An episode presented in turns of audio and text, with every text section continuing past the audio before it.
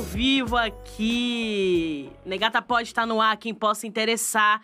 Estamos iniciando todas as nossas transmissões aqui no YouTube em São Paulo, diretamente da Dia Studio. E eu vou começar agora a conversar, né, e chambrar aqui na mesa redonda Lohane, né, Pretou. Olá, gente. Saudar ela. Boa noite a todos que estão em casa aí no conforto do seu lar. E é isso, hoje vai ser massa. E eu tenho uma palavra? Qual que é? Autodidata. Uh! Sim, galera. A gente tá com uma pessoa autodidata aqui do nosso lado. Mas antes de mais nada, vamos chamar aquela, a nossa, a sua, a vinheta. Roda.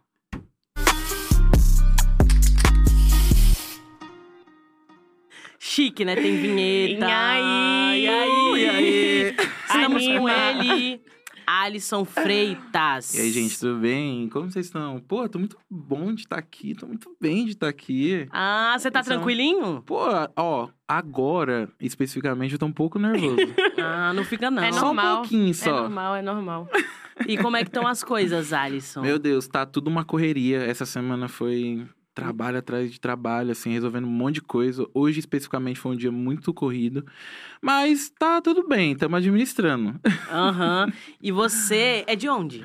Eu sou de Itapecerica da Serra. Sou Hum. do fundão da Sul. E mas morei no interior, voltei pra São Paulo depois.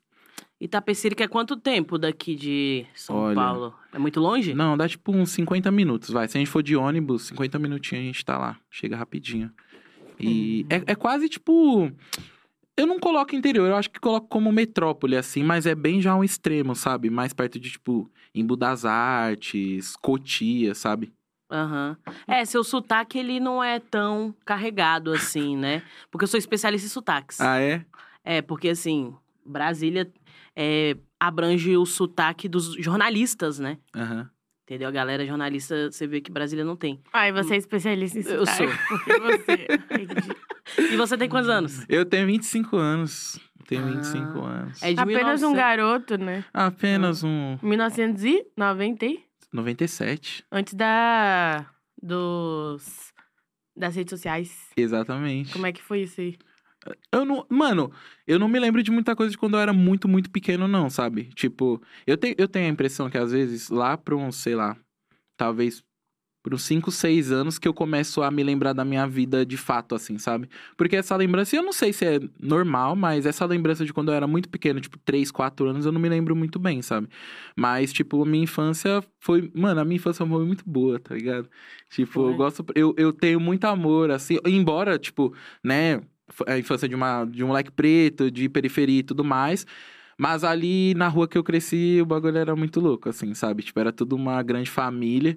E tenho muitas lembranças boas, assim. Tanto que é um lugar que, que eu vou até hoje, assim. E é muito nostálgico, sabe? É muito.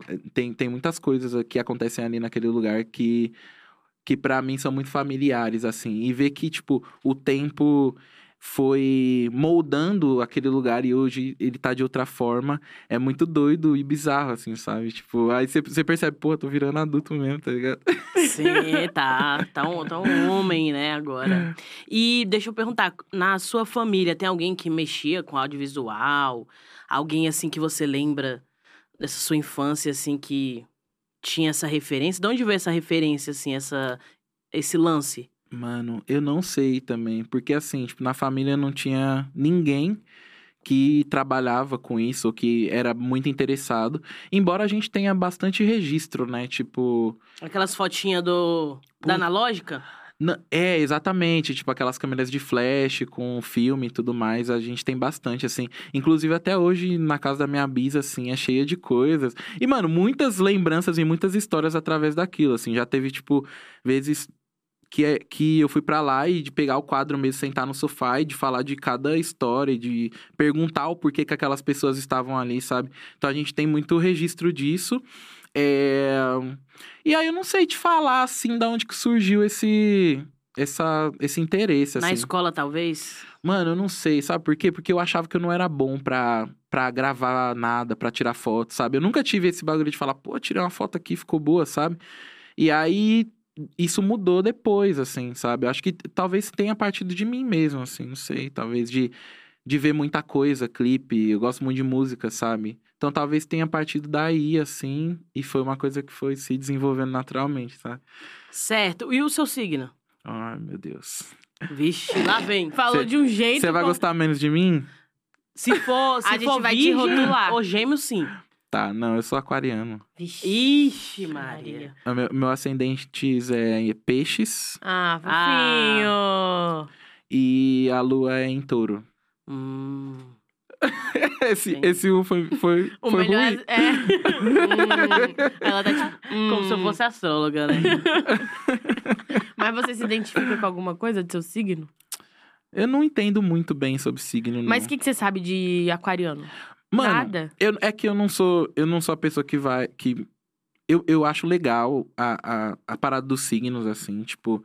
É uma coisa que eu comecei a ver agora. Não foi, não foi uma coisa que eu me interessei há muito De tempo. cara. Aham. E aí, uma. é, Algumas pessoas já fizeram meu mapa astral, e nesse momento eu vi que tinham, tinham coisas que realmente faziam sentido. Só que talvez por não me interessar tanto, eu não fui atrás dessas informações sobre o meu próprio signo, sabe? Acho meio desinteresse mesmo, e não fui atrás disso. Mas, sei lá, eu- normalmente quando eu falo que sou aquariano, as pessoas falam, ai, legal, me dou bem com aquariano, sabe? Acho que. Ah, entendi. Você não gosta de se rotular é isso? Não. Ah, sei lá. Porque signo meio que faz isso, né? Te rotula um pouco. É. Tem gente que, ah, eu não me relaciono com tal signo, você é desse tipo de Sim. pessoa, não. Não, não. É, meu, eu já conversei com pessoas muito experientes sobre signo, que enquanto eu tava falando a- as informações que ela pedia, tipo assim, ah, que hora que você nasceu? Que dia que você nasceu? Que horas que você nasceu? E eu falava e a pessoa ela ia falando, tipo assim, era uma pessoa que gostava muito, muito, muito de signo. E ela ia falando e eu ficava, meu Deus do céu! Batia. Não, batia tudo, tá ligado? Então, a- é, é interessante. Eu acho o Uhum. signo interessante. E sim, eu acredito muito nessa questão do. Do. Ai, como fala? Do comportamento, Não, não, do... do- ascendente. Não, quando você. Quando você. Horóscopo. Ah, horóscopo. Exatamente. Eu acredito muito, assim, no- nos horóscopos e, e na, na forma com que eles tendem a não prever, mas é, te, mos- te, mostra- direcionar, te exatamente. Te dá uma luz, né? Exatamente. Então eu acho interessante, assim, mas não é um assunto que particularmente eu fico procurando muito, assim, sabe? Certo. E, e, e na escola? A matéria preferida que você falou era arte? Pô, eu gostava muito de artes. Gostava, na verdade, eu gostava muito de letras, sabe? Tipo, português, é, sociologia, filosofia eram, eram as minhas notas mais altas, sabe? E, mano, números nunca, nunca foi comigo, assim, eu odeio, tipo assim, juro. É uma coisa que. É tipo assim, Bhaskara, né? Pra quê? A gente tá Não, usando pra quê? Fórmula de Mano, Bhaskara. Eu juro, eu nunca, eu nunca precisei usar. Óbvio que tem umas coisas assim que. Sei lá, já, já teve situações que eu tava com uma pessoa que entendia muito de matemática e ela tava falando uma coisa muito específica, tipo, sei lá, ah, pra encher esse aquário aqui a gente vai precisar de tantos litros de água e ela fez uma conta ali, tipo, Aham. ah, de acordo com a altura e a largura e lá, lá, lá, e aí ela chegou no número de litros por água. Mas eu, particularmente, né? Até Então, pra que, que essa informação é muito necessária? É. Então, E você saiu de Itapecerica isso, ó. e foi. Mora aqui há quanto tempo em São Paulo, capital? Então, é porque assim, eu nasci, eu nasci em São Roque, na verdade, mas nunca morei lá, assim, só fui nasci e voltei pra Itapecerica. E aí, Itapecerica a gente morou até os nove anos, mais ou menos, eu tinha nove anos, meu irmão na época deveria ter uns... Tem quantos irmãos? Nossa, eu tenho, eu tenho alguns irmãos, assim, mas que convivem comigo mesmo, é o, o David e a, e a Micaele. A Micaele... Beijão. Beijo, Ah, David e inclusive, Micaele. Mandar um beijão pra todo mundo, né? Pra minha mãe. Minha mãe mandou mensagem aqui, ó. Manda um beijo pra mim. Qual o nome Então, da sua mãe? Daniela. Beijo, Daniela. Daniela. Beijo, beijo, Micaele. Beijo todo mundo que tá assistindo. Ai, tô, tô me sentindo muito importante. Ah, Mas então, e aí a gente. A gente morou lá. O, ah, o David. O, é in- interessante, porque assim, o, o David, ele é, ele é. A pessoa, embora ele seja o meu irmão, ele é a pessoa com quem eu tenho mais intimidade, assim. É uma pessoa muito próxima a mim. E ele- a gente tem um ano e três meses de diferença, ele é mais novo. E a minha. Eu, eu provavelmente vou falar ah, mais vezes dele nessa conversa, porque a minha vivência, ela inclui, tipo assim, 100% meu irmão até determinado momento da minha vida, que quando a gente virou adulto, fui morar em outro lugar, ele foi morar em outro lugar, e aí chega esse momento que a gente se separa, assim, né? Mas ele teve, mano, uma vivência muito importante do meu lado, assim, tipo, eu juro. É, as coisas só aconteceram nesse sentido porque eu acho que existiu essa. essa essa cumplicidade esse minha e dele. apoio, Pô, pra caralho. Essa. Como é que fala? Essa base, né? Muito, muito. Tipo assim, é, a gente. Eu lembro de vezes, assim, a gente dormiu. Na adolescência, a gente dormiu numa beliche, tá ligado? Ele dormia em cima, eu dormia embaixo. E, mano, a gente ficava até 5 horas da manhã, assim, conversando. Às vezes, tipo, deitava pra dormir umas 11 e meia. E a gente ficava falando sobre várias coisas. Até, sei lá, 5 e pouco, 6 horas. A hora que a gente via já tava amanhecendo, assim, sabe? Então, a nossa relação, ela, ela sempre foi muito... De cumplicidade. Muito, assim, muito de parceria. Quando a gente era pequeno, a gente se matava de brigar, sabe? Acontece. Não, não Você dei- é o mais velho? É, eu sou mais velho e ele é mais novo. E, mano, o Dave era assim, encapetado quando era pequeno. Então a gente brigava mesmo, assim, tipo, sei lá, até uns. Até uns 12, 13 anos, acho que a gente brigava ainda, mas depois isso. Vocês amadureceram. Porra, demais, demais. Mas vocês demais. vieram pra cá, pra São Paulo. É, então. A gente cresceu em Tapsirica e também cresceu com uma galera, assim, né? Porque na casa que a gente morou a vida inteira era minha mãe, a irmã dela, minha avó, e aí os filhos da minha tia, que eram. Casa de matriarcas, então. Exatamente, exatamente. E eram quatro crianças do lado, né, da minha tia. E mais dois do lado da minha mãe. Então, eram, é, crescemos em seis, né? Nossa, É, cinco- Garotada, assim, vivendo junto. Total, cinco moleque e uma menina, sabe? Aham. E, e aí é muito, muito interessante, assim, acho que a, a gente vai voltar pra falar dessa vivência da infância. Mas aí, é, crescemos, a, a, a minha mãe levou a gente pro interior com, eu tinha nove anos, né, fomos pro interior, e aí crescemos lá até mais ou menos, eu tinha 14, acho, quando eu voltei pra São Paulo. E aí, é, voltei com 14, voltei com 14 pra cá. E aí tá desde então. Tô desde então. E me conta uma coisa, fez faculdade? Nunca fiz faculdade, mano. Mas formou no ensino médio. Eu formei no ensino médio, assim. Assim, hoje eu. Na, você- Naquela. Ah, pode falar. Se você tivesse feito, né? Qual curso você teria feito? Putz, muito difícil. Naquela época. Olha, eu, sou, eu fiz um técnico de logística, mano. Olha a minha cara de quem trabalha com logística. O que, que o técnico de logística faz? Eu não sei também. Uai. Mas, mano, eu lembro assim que na época. É por, por que, que eu fiz logística, né? Ah. Porque na época que eu, eu. Mano, desde muito cedo, assim, tipo, 13, 14, eu, eu queria trabalhar e ser independente. Então, tudo que me dava muito. Ah, sei lá, às vezes eu podia ganhar um dinheirinho eu fazia. Então, comecei a trabalhar, tipo, sei lá, com 13 anos no mercado lá em, em Tanabi, que é a cidade da onde eu, eu, na onde eu cresci. Inclusive, beijo pra Tanabi aí, não sei se tem alguém assistindo. Mas trabalhei num mercadinho pequenininho lá e fazia tudo. E depois Nossa, quando... você começou a trabalhar cedo, hein? É, mano. 13 anos? Tipo assim, é, mas eu não via muito como Trabalho, né? é uma obrigação, tá ligado? Ah, tá. Tipo, era mais uma coisa que eu falava, pô, eu quero ter dinheiro. E aí comecei com 13. Depois, quando eu cheguei aqui, eu arrumei um, um trampo em outro mercado. Só que aí eu fiquei dois anos nesse mercado. Aí eu não vou falar a idade que eu tinha, porque eu não lembro muito bem, mas fiquei dois anos nesse mercado. E depois do mercado eu fui, eu trabalhei no Senac, tá ligado? E aí o Senac eu, eu também fiquei dois anos, só que eu tava fazendo o segundo colegial e o terceiro. Então eu podia ficar tranquilo, porque eu era jovem aprendiz e tal. Uhum. E tava tudo dentro da lei.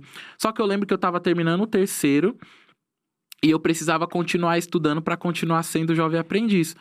Aí eu falei, mano, eu vou tentar descolar um curso aqui no Senac e o único curso que tinha disponível no bagulho de bolsa era logística. Aí eu falei, vai ser esse mesmo. E aí eu fiz, eu fiz logística Ah. pra trabalhar na real, tá ligado? Aham. E aí eu me formei no curso, assim, e tinha uma aula específica, mano, que era muito foda, que era com um professor. Cara, não vou lembrar o nome dele agora. Mas assim, ele era uma pessoa muito experiente no mercado. No mercado geral, assim, não só na logística, e ele conseguia passar uma visão muito humana de tudo que acontecia ali. Então, as aulas deles é- é- era praticamente uma palestra. Então, gostava pra Aham. caramba. Instigava muito, né? Nossa, demais, era muito da hora, muito legal. E aí fiz a logística, depois terminei e saí, saí daquele trampo, fiquei um, um ano desempregado, e aí arrumei um emprego de analista financeiro. Que? Nada a ver Mano, com o que você não, faz. velho. tipo assim, é uma parada muito doida, né? Uma parada muito doida. E como é que foi isso? Como é que foi ser analista financeira? Pô, Quase morreu, né? nossa, era muito. Porque assim, o meu sonho, né? Tá ligado? Você mora no interior você, você- e você assiste as coisas na televisão, então a gente tem muita, muita referência de que o trabalho ideal é o escritório, é a mesa com o computador e se vestir, sabe, bem e tudo mais. E aí eu tinha isso na minha cabeça e falei, não, agora eu vou trabalhar no escritório. E aí consegui desenrolar e tal, e fui- ser analista financeiro. Mas, mano, pra mim foi uma bosta, tá ligado? Tipo assim, que era bem. que esse foi o momento da transição, assim, do, do formal pro informal, né? Uhum. É, e aí eu fiquei dois anos e alguma coisinha nessa empresa. E aí atendi, claro, atendi, tipo, alguns clientes assim. A gente cuidava de análises de documento. E depois, quando eu, quando eu fui pra Claro, eu cuidava de uma, uma área que era tipo uns relatórios mensais que a gente tinha que fazer, né? Que eram as contas de tanto do dinheiro que eles ganhavam. E eu ficava, mano, alguma coisa tá errada. Por que eu tô nessa empresa ganhando X, sendo que olha a folha de faturamento dessas pessoas, sabe? E aí eu comecei a, fala, a, a pensar, pô, eu acho que existe alguma coisa que eu, que eu vou me encaixar, que eu quero fazer, mas eu não sei ainda. E aí foi daí que nasceu esse negócio da curiosidade de olhar outras coisas, saca? Foi aí que nasceu, então, a, o, o, o estig, o, o estima, a, a vontade com a comunicação, com o audiovisual? Sim, eu acho que foi. Você É, lembra qual foi a sua primeira, a primeira coisa que você fez assim? Pô, eu lembro, mano. É, é muito doido, porque assim, no... nessa época do. Quando eu trabalhava nesse trabalho formal, eu já conhecia algumas pessoas. Tipo assim, uma das primeiras pessoas que eu conhecia, assim, do. Que movimentava a cena de moda, assim. Tipo, por mais que naquela época a gente não, não visse com esse olhar, né? É, foi o Luke. Beijo, Fresh Luke. Te amo. É, o Luke. Eu conheço o Luke, o Luke é, é, gente O boa. Luke é foda, o Luke é foda. Ele e é aí- frente. Nossa, muitas, tipo assim, visionário. E naquela época ele tinha criado um coletivo chamado Versality Squad. E a gente tinha outras pessoas, né? Era um grupo mesmo, tipo, sei lá, tinha uns 10 moleque assim. E a gente não sabia muito bem o que, que era moda, fotografia, mas a gente queria se expressar, né? Tipo, lembro que naquela época era uma parada meio swag, tá ligado? Meio, tipo, avançado. Isso era que ano? Ai, mano, eu acho que era tipo 2016, 2017, se Aham. pá. E aí a gente começou a andar junto, saía de rolê, todo mundo, assim. E a gente tirava fotos nesse, nesse rolê, assim. E aí postava essas fotos no Instagram e a gente foi começando a fomentar esses encontrinhos, assim, sabe? Mas você, você sempre foi conceitinho, porque, gente, olhando o Instagram dele. assim, Gente, tem- olha o tem um Instagram dele agora. Muito Uhum. é, bem escrito. Tem um, tem um negócio que ele entrega na imagem que Oi, é muito hora. bonito, assim. E É, era eu ia assim pedir, do começo? Eu ia até pedir uma dica. Como é que eu deixo meu Instagram igual o seu? É, como é que eu deixo meu eu vou jogando a foto, tô nem se tá ornando. Mas é, é curioso isso, porque eu só posto, na verdade. Tipo, antes eu tinha uma pira que era, ah, não, vou deixar tudo clarinho. Então aí postava as fotos mais brancas. não, às vezes entrava, tipo, no, no Tumblr, no Pinterest, pegava, a pegava uma foto que eu achava da hora e postava pra ser meio que um. Criar um conceito ali, uma É. narrativa. Eu, eu vi que você abriu o seu Instagram em, em 2000 e de- 2013, 14. Nossa, aí você foi. Você Foi fundo, eu foi pesquiso. fundo. Caramba. Eu... E aí, como é que foi isso? O, o trabalho, ele... Porque o Instagram, ele abre portas, né? Tipo, ele é sua... Hoje, o Instagram, ele é a porta de entrada do artista. Sim. né, da pessoa que trabalha com, com, com comunicação e não só também. Porque hoje todas as é, profissões, elas estão indo para esse lado da internet, da, da linguagem, Sim. né? E aí eu te cortei, mas você tava falando o quê? O que, que ele ia falar que eu cortei ele? Mona, ele tava falando da. Que ele tava com a Versality. Isso, exato. É isso? ah, é, continuando. Aí você tava... E aí tava postando, né, porque eu, eu, eu lembrei aqui da, da pesquisa. Ah, sim, sim. E isso era Tumblr ainda, não tinha o Instagram. Não, isso. Não, tinha um Instagram já. Tipo, é porque eu tive o o Instagram bem antes de conhecer essa galera, sabe? Então a minha Ah. conta já era antiga, assim. Mas. Enfim, aí a gente começou a sair assim e era uma parada meio doida, que a gente se vestia muito especificamente, assim. Tinha uma galera que andava assim, né? É, antes disso também, mano, eu não, eu juro assim, eu não posso deixar de mencionar esse pessoal que foi muito importante pra, pra autoestima, assim, das pessoas pretas em São Paulo, tá ligado? Que foi o encontro, o encontro swag. Mano, Ah. tipo, eu não sei se você já ouviu O que, falar. que foi o Encontro Swag? Mano, Encontro Swag foi um, um movimento criado por algumas pessoas. Eu não sei o nome de todo mundo, mas tipo do Joe, o Nery, o Nery que inclusive faz meus dreads. É, e mais uma galera que, pô, a gente se inspira, né, brasileiro, a gente se inspira muito na cultura afro-americana, né, Uhum. estadunidense e tal. E esses moleques começaram a fomentar um rolê que era meio inspirado nessas coisas que aconteciam nos Estados Unidos. E aí uma galera do daqui de São Paulo começou a colar, sabe? Aham. E f- isso foi muito importante, assim, por mais que a gente, se- se- sei lá, naquela época não, não olhasse as coisas como a gente olha hoje, aquilo foi muito importante pra, pra autoestima, porque ali você conseguia ver os cabelos, sabe? Se aceitar naturalmente, você via um batom de uma mina mais escurão, você via, tipo, tonalidades de pessoas pretas, assim, desde o mais claro ao mais escuro, sabe? Sim. Então, tipo, essa movimentação foi muito importante pra gente conseguir se ver como pessoa preta. E, e não só pessoa preta, mas pessoa preta estilosa e que pode ter E trânsito. que se acha bonito, É, né? muito Trabalhar fo- autoestima e falar, caraca, eu sou bonito. É massa. muito foda, é muito foda isso. Enquanto Ah, swag. então, no meio disso, tudo isso acontecendo, tem a galera que tá ali fotografando, tá filmando, Exatamente. né? Que tá ali registrando aquele momento. E eu vou te falar uma coisa. Eu tava vendo ontem o doc dos Racionais, inclusive, assistam, galera.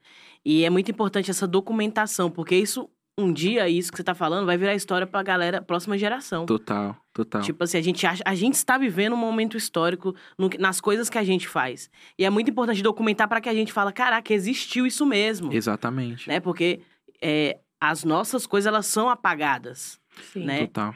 De alguma forma. Então, muito massa isso. Eu não conhecia esse movimento swag porque, enfim, era coisa bem específica de São Paulo, né? Sim, sim. É, muito, muito, muito específica de São Paulo, assim. E era uma bolha, assim, tal, mas que foi um movimento que atingiu al- algumas pessoas e muitas coisas vieram desse movimento. Mas era aí, no. Desculpa te cortar, era no Ibirapuera, né? Era isso, começou no Ibira, depois eu lembro que tinha umas festas espalhadas e tudo mais. Mas aconteceu o quê nessas. Ah, era tipo assim, encontro de molecada, mano. Mas Pra é- fazer o quê? Aquele Era ro- tipo. Era tipo aquele rolezinho? Exatamente, Ah. exatamente. era tipo rolezinho, mano. Era tipo rolezinho. Isso foi que ano, mais ou menos? Você Mano, lembra? Não vou lembrar. Porque que dois- várias coisas estouraram é, em meados de 2013. É, Tem um amigo que meu era aqui isso. que tá aqui atrás, o Pablo. E a gente, em Brasília, a gente fez uma, a marcha, né? Da, a que Marcha ano? Crespa. Que super, inf- super assim, a gente se conecta até hoje por conta disso. Aham. São é, amigos que a gente faz nesses lugares, assim. E cada um vai seguindo o seu caminho, descobrindo o seu talento.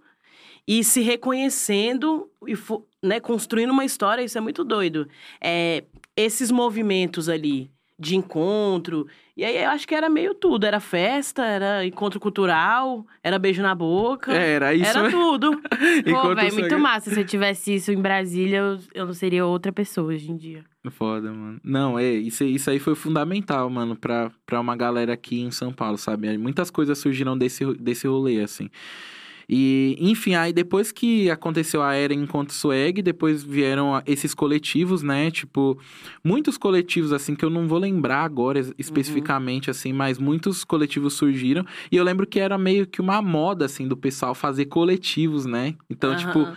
nossa, tanto que era tipo assim, um assunto. Ai, coletivo é complicado. E não sei o quê. Mas enfim, a gente te- teve esse coletivo e a gente começou a tirar foto. Só que uma hora a gente viu que a gente conseguia. É, viabilizar algumas coisas dentro desse, dessa parada. Porque as pessoas começaram a se interessar e queriam fazer parte desse movimento.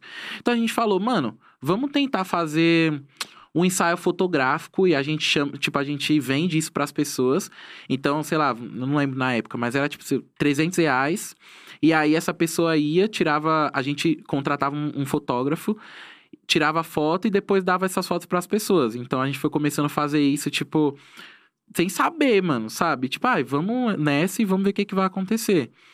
Aí rolou, tipo, a gente fazia com frequência. Então foi aí que tu começou esse rolê de direção.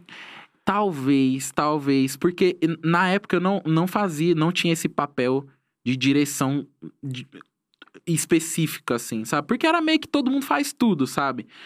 Só que aí, realmente, realmente é verdade. Realmente, dentro disso, depois eu me tornei diretor criativo. Tipo, até hoje eu não o que, sei. que é um diretor criativo? Mano, até hoje eu não sei responder o que que é o diretor criativo. Eu acho que assim, a direção criativa ela é muito do. Mano, sei lá. Do fa- criativo, né? É, tipo assim, eu, eu, cons- eu consigo fazer alguma concepção, consigo executar, eu consigo fazer uma pós. Eu acho que é um mix de tudo, assim, sabe? Eu, talvez seja um, um nome que englobe várias, várias coisas. Hum, Ah. Botar fé. Eu, eu acho. Assim, essa definição eu tô tirando da minha cabeça. Ah, e das suas experiências. né? Exatamente.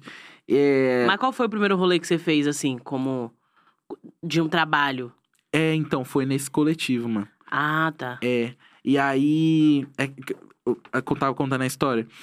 É, a gente disso evoluiu pra uma coisa de contar histórias, né, dentro do coletivo, porque a gente viu que tava ficando meio inviável manter, aca- manter aquelas pessoas ali, porque meio que depois elas ficavam sem utilidade, sabe? A gente só fazia foto e era isso. E a gente falou, mano, vamos com- começar a contar histórias, né? E aí eu lembro que a gente fez umas fotos uma vez, contou uma história através dessa foto, que eu não vou lembrar exatamente o tema que era. E depois disso a gente teve a oportunidade de fazer um fashion filme que foi meio que um um curta-metragem assim, Botafé. Tipo, era de uma galera que estudava no, no Senac, inclusive, no Senac que eu trabalhei. E essa galera queria contar a história do Lemonade, da Beyoncé e tal.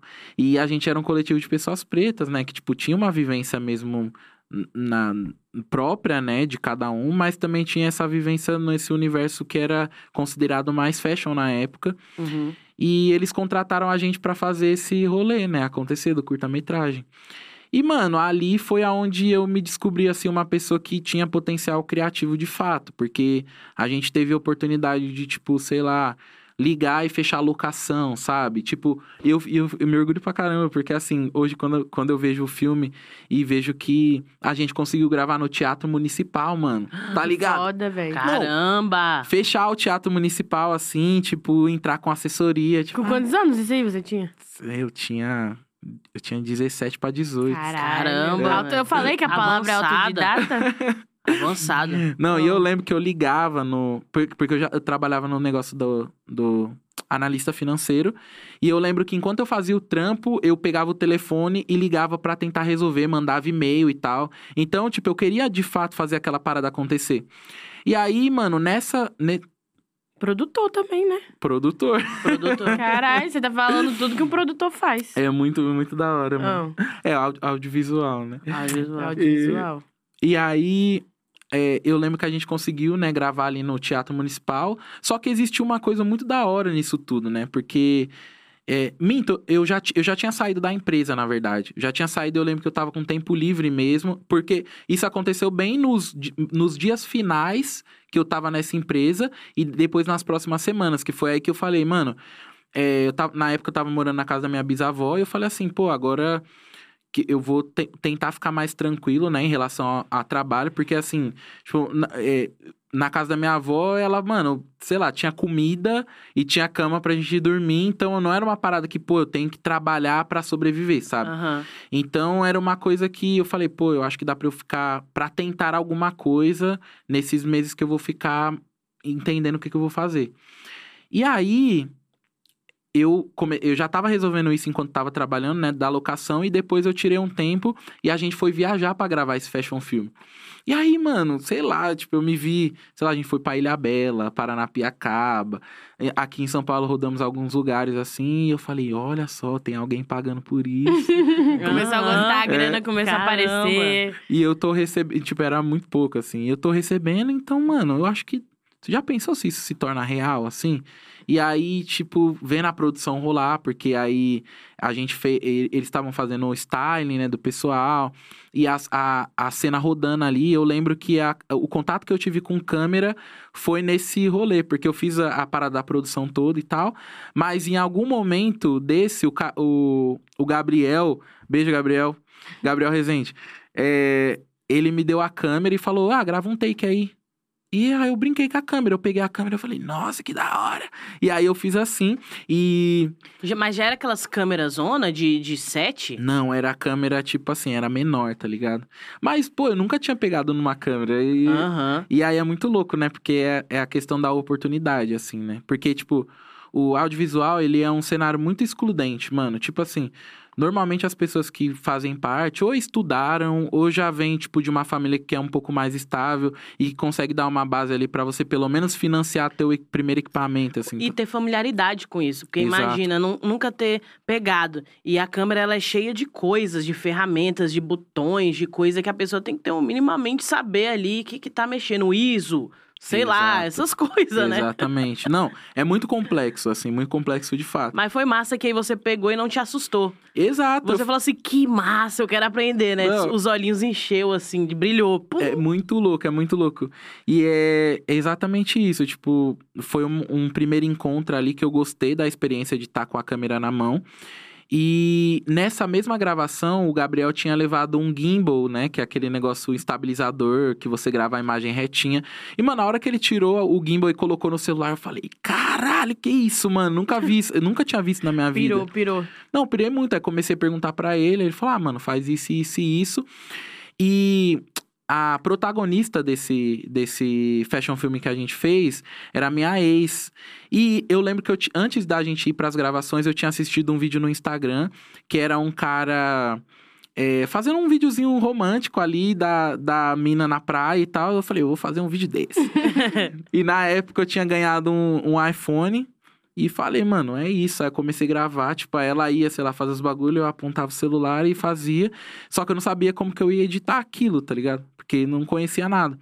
E aí, mano, trocando ideia com o Gabriel, ele me falava algumas coisas assim. Aí eu cheguei em casa depois da gravação e baixei vários aplicativos assim. E comecei a editar o bagulho no celular. Então peguei o filme, eu falei, ah, mano. Aí colocava assim no YouTube, tipo, como baixaram música da, da MP3. Tá O? YouTube forma profissões, forma pessoas, pô. Muito. Eu também aprendi muita coisa da, do que eu sei, assim, no YouTube, pô. Não, o YouTube, mano, é o mais. Até hoje, até hoje, mano. eu Até tenho- hoje. Não, YouTube, amamos vocês. Não, eu vou, tipo assim, não, eu tive experiência já, mano, que um dia antes da gravação, tipo assim, de gravar com câmera de cinema, um bagulho assim, grandão, produção enorme. E eu não sabia a câmera, mano. Não sabia, tipo assim, eu sabia a configuração porque ela era parecida com outras câmeras que eu já tinha mexido. Só que, de fato, aquela câmera eu nunca tinha tocado, sabe? Só visto assim na internet. É, tipo, não, não se pá nem na internet. Eu tinha visto, sei lá, talvez. tal- Câmera- Não, eu nunca tinha Tá visto, pá, tá ligado? É, câmera é ela grandona. é? Mano, ela, tipo assim. Pesada. Ela é muito pesada. Às vezes. Tipo, é aquilo, tipo, deixa eu, deixa eu materializar aqui na minha cabeça. Já viram aquele clipe do Michael Jackson? Aham. Do Liberian Girl. Yes. É aquilo? Mas o clipe dos Michael Jackson, Lohane, já é uma Não, coisa é que já ele passada. tá sentado e ele tá com uma câmera. Essas câmeras aí do Michael Jackson já é passada, sabia? Porque eu acho que essas câmeras que ele deve trabalhar hoje. Mas se bem que é que ano isso aí? É, né? sim, sim. Às vezes é. Tá, gente, mas a câmera é aquela que tá no chão, assim, uma coisa meio. Você tem uma cadeirinha de diretor. É tipo isso. É tipo Ai, que isso. chique. Ah. É, mas é que nem, mano, é muito bizarro, né? Porque hoje no cinema existem câmeras que já são feitas pra serem operadas por três pessoas, assim. Que isso? Juro, mano, que ela Como é tão assim? grande que assim, você tem uma pessoa do, de um lado da câmera, você tem outra pessoa do outro lado e outra pessoa que só tá fazendo a manutenção dessa câmera, que é tipo, ah, trocar de lente, Ah, E, sabe? Então elas são realmente projetadas pra serem operadas por um grupo de pessoas, né? Porque humanamente falando, você operar uma câmera sozinho daquela ali é tipo, você tem Muita que ser, coisa. uma que você tem que ser muito pica, você tem que entender bastante, e outra que você tem que ter muita disposição física, né? Porque elas são pesadas e tal. É muito é muito E tem algum diretor assim que você gosta, admire? Olha, mano, tem, tem pra caramba, assim. Ah, Spike Lee. Jordan Peele, sabe? Tem algum... Tem a... A Raquel... Eu esqueci o, o sobrenome dela, mas ela é uma mina muito foda, sabe? Tipo, muitas das minhas referências, assim, é, partiram muito dos conteúdos que ela produz. Eu, eu preciso lembrar o nome dela. E aí eu, eu falo pra vocês. Eu mando pra vocês. tá. Vou pesquisar agora. Mano, é que eu, eu, que- eu queria achar aqui a... Mas, tipo assim. ah, meu celular tá, tá, é, tá esse, desativado. esse, di- essa diretores e diretoras que você tá falando é de cinema, porque tem uma diferenciação. Cinema. É, conta pra gente aí, film. né, a, diferença do diretor de cinema, o diretor é, que trabalha com produções de publicidade. Pode crer, pode crer. É, na verdade, mano, eu sou um, um, um diretor de publicidade, na real, tá ligado? Tipo assim, a gente vai gravar a nossa primeira dramaturgia de fato nos próximos dias, assim, que na verdade é um, um, um produto. Spoiler. É, olha, olha só. e aí vai ser numa estrutura de cinema mesmo. Mas é isso, é um diretor preto, né? Tipo, é um, um diretor de cena preto que tá começando, na verdade, agora. E aí todo mundo uniu forças pra, pra gente conseguir fazer uma parada mesmo da hora. Porque é isso, mano. Novamente, oportunidade, sabe? Tipo, Uhum. Até pra, pra gente conseguir produzir coisas em estruturas de cinema é muito difícil. Então, pô, você tem que conhecer um monte de gente, que um tem uma câmera, outro tem, é, sei lá, outro é produtor, outro é, é assistente de direção, sabe? E aí cada um doa, doa um pouquinho de si pra gente ter uma produção legal. Até os atores, ninguém é pago nessas produções, sabe? Uhum. Tipo, autorais, no caso, é, que a gente se propôs a fazer. Porque é isso, pra chegar a essas oportunidades é muito difícil, porque os diretores mesmo de cinema que estão há muito tempo no mercado, mano, os caras nem abrem espaço pra você trampar. Se você é um diretor novo, tipo assim. A, a sua chance de, de pegar um filme, sei lá, muito caro pra fazer é muito baixa. Por- Mano, tem até grupos, assim, que esses diretores fazem parte e que eles já falam, ó, ninguém vai pegar filme de menos de X aqui, tá ligado? Aham. Então, assim, é um mercado que ele já funciona há muito E por que, tempo. que você escolheu o mercado do, do direção de publicidade, e Então- não de cinema? É porque, na verdade, Oportunidade? É também, tá ligado? Na verdade, eu não, es- não escolhi a publicidade, né? Tipo, A eu publicidade escolheu, tô zoando. predestinado. É, não que eu, eu tenha escolhido a publicidade, assim, mas eu acho que foi aonde me, me coube mais, assim, sabe? Uhum. Tipo, de acordo com o que eu já vinha fazendo, porque é isso, a gente começou na brincadeira, né? Gravando, tipo, não que gravar com o celular seja uma brincadeira, mas a gente começou numa brincadeira, né? Tipo, numa viagem gravando um conteúdo que era profissional. E isso depois se tornou recreativo, porque quando eu saía, eu gravava as festas, tipo, eu gravava os amigos, não sei o que, não sei o que, e postava isso no Instagram. E foi se tornando uma coisa muito profissional, sabe? Uhum. Tipo, e aí ele, a a gente teve que subir um nível. Assim. Aí quando eu falo a gente, é todos os Alisson que, me, que existem na minha cabeça. assim, ligado?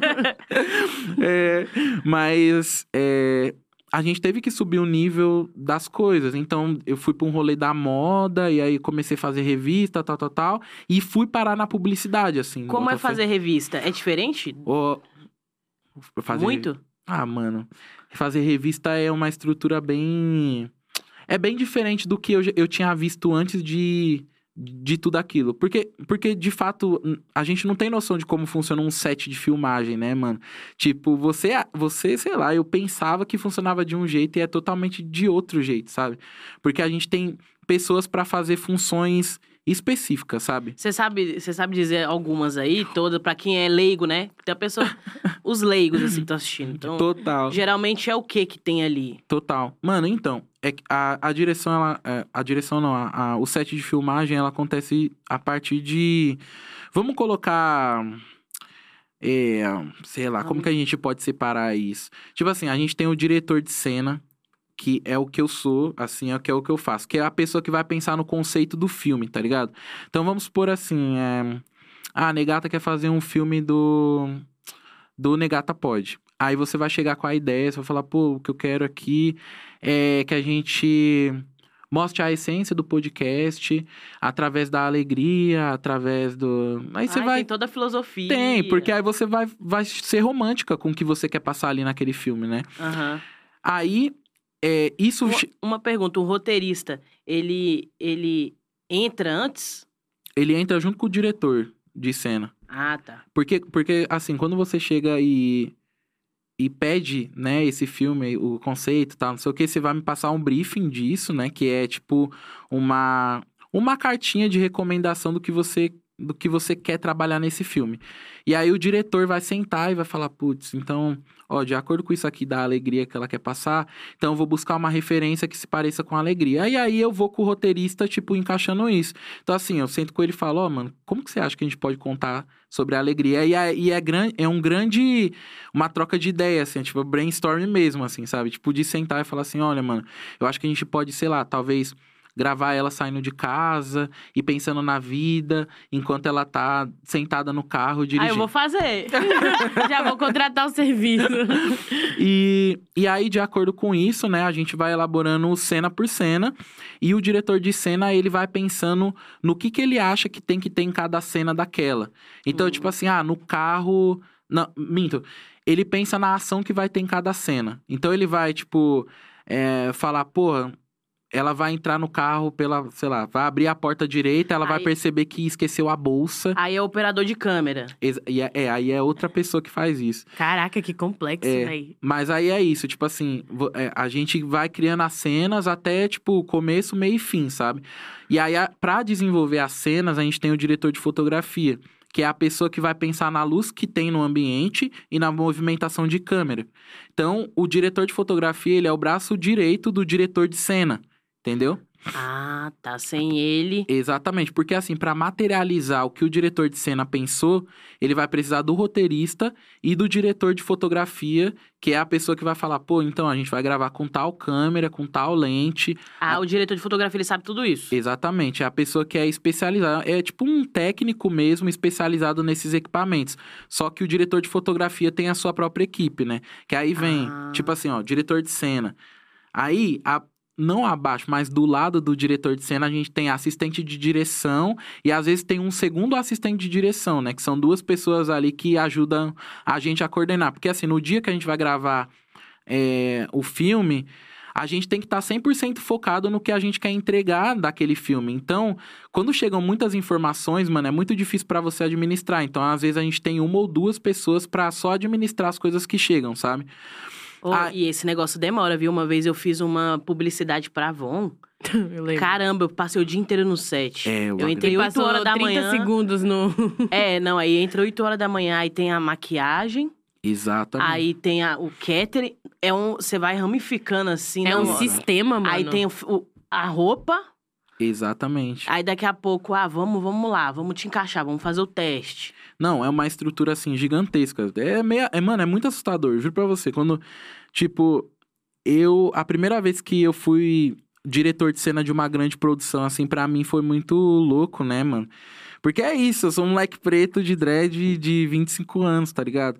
E aí a gente vê ocupando essa cadeira do diretor de cena um homem branco de 45, 50, que já está consolidado no mercado, sabe? Então, é, é até aquelas pessoas que estão ali, elas estranham, bota fé. Tipo assim, eu fui fazer um, o filme e eu cheguei assim, eu chego do meu jeito, né? Naquele naipezinho, né? Quietinho. Não, e cheguei e tal, e aí o cara não sabia, né? Que eu era o, o, o diretor da parada. Hum. E aí ele falou assim, é...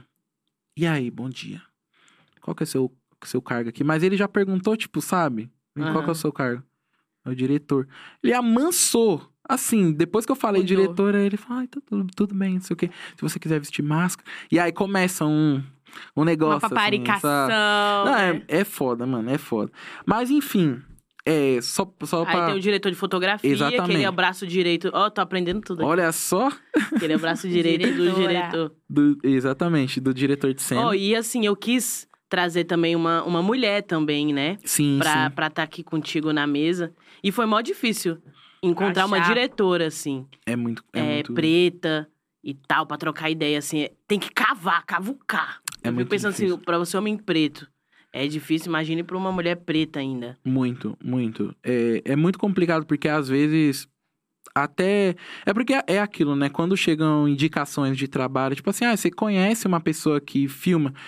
Normalmente você pensa nas pessoas que estão ali no, no seu, seu convívio.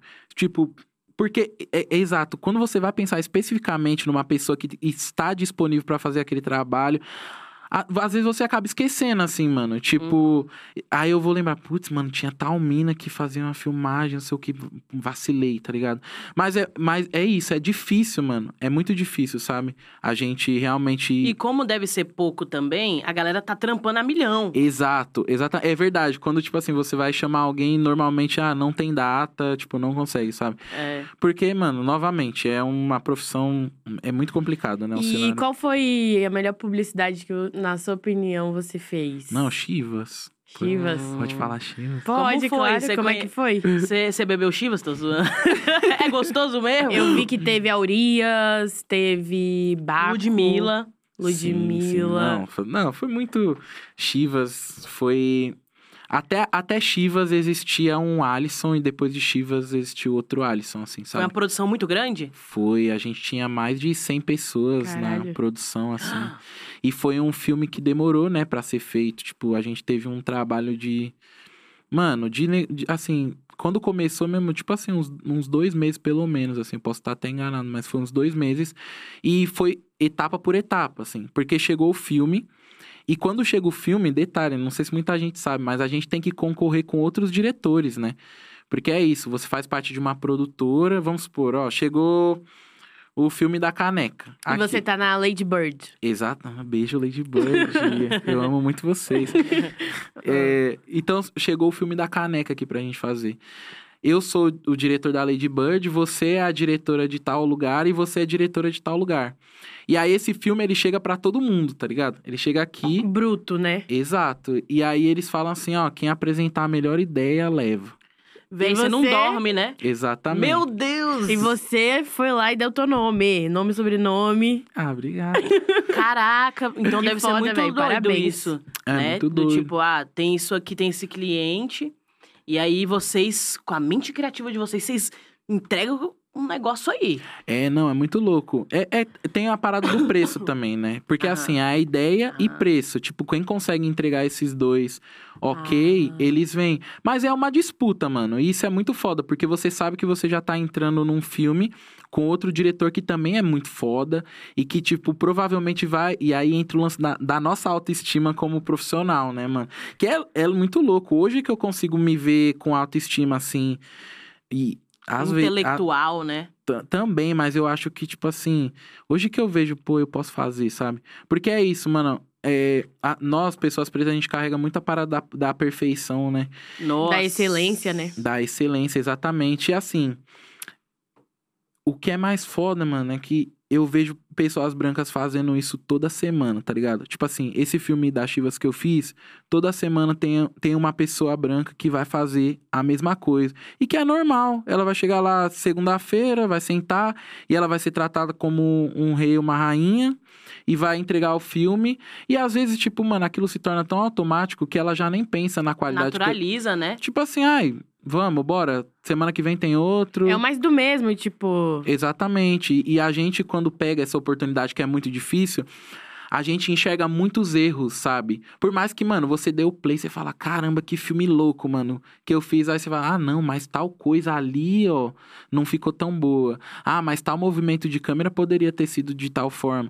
E aí, como, como um profissional preto, você se sente meio tipo, mano, se eu não entregar uma coisa boa, eu não vou mais ser Se contratado. eu não integrar o meu melhor, a minha excelência, esquece. É E- tipo a chance, né? Exatamente, é mano. foda. E é muito louco, porque é esse. Às vezes, mano, é, não é nem a realidade mesmo, né, da produção. Às vezes os caras só querem que você entregue o filme mesmo, da hora, no próximo a gente vai te chamar. Só que na sua cabeça você tá, mano, se eu não entregar isso aqui no- do jeito que eu tô imaginando. Esquece, tipo assim, eu vou ser excluído do mercado, eu não vou conseguir sobreviver. E aí a gente cria vários monstros, né? Autossabotagem. Não, muito, muito. E, mano, pra nós isso é muito real. Esses dias mesmo, mano, eu sempre converso assim com o pessoal e, tipo, esses dias. Ontem, ontem, eu estava falando sobre o meu medo em daqui cinco anos não estar fazendo mais o que eu faço, sabe? Porque é isso, a gente também tem uma pressão cultural, né, e social de que, pô, você precisa ter um trabalho estável, sabe? Até tal idade. Exatamente. Que partindo daí, Exatamente. é só ladeira abaixo.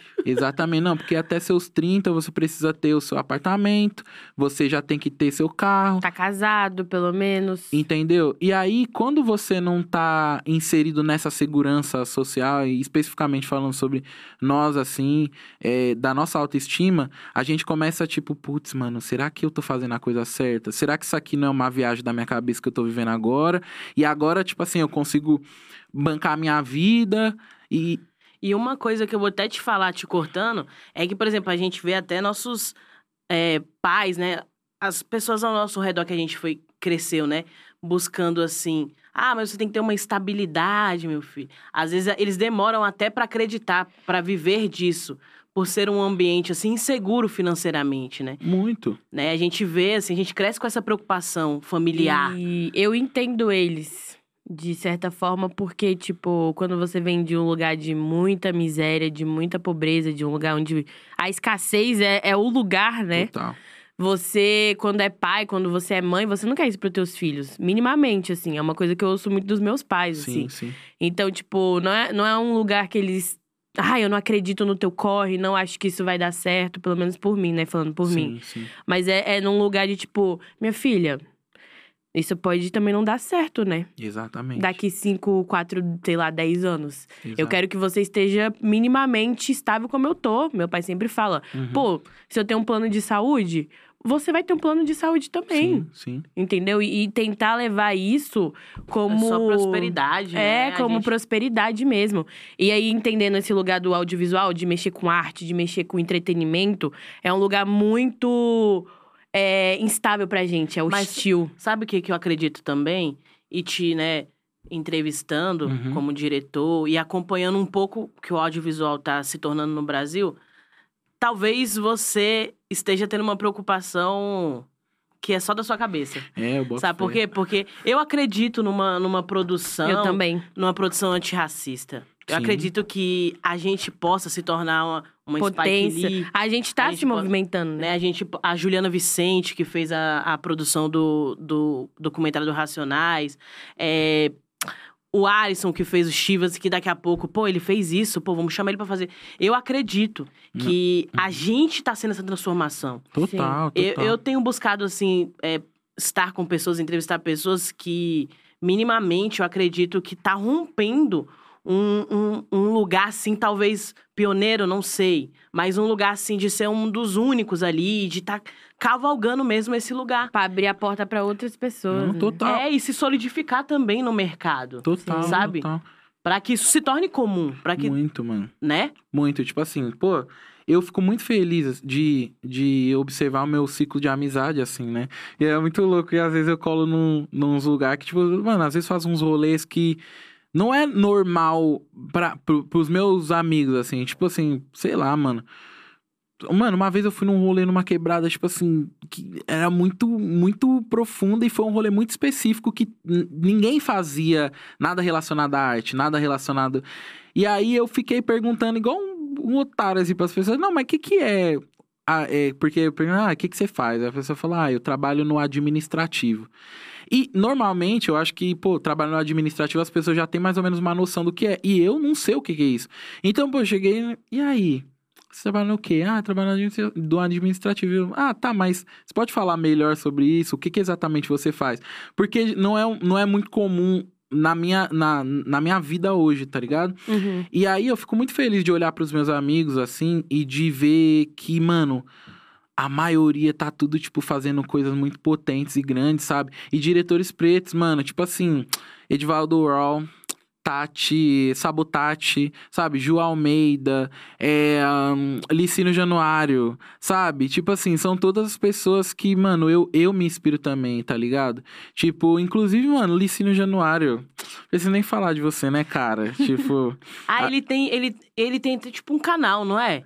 Um- é, um- é, Licínio Januário é a pessoa. Sim, ele tem um canal. Como é que eu esqueci o nome? Chama o Olo TV, na verdade. É um, Isso. É um streaming, é um, é um app de Uma streaming. de streaming. Inclusive, embaixo o Olo TV aí, hein? Tô fazendo propaganda Ó, mesmo.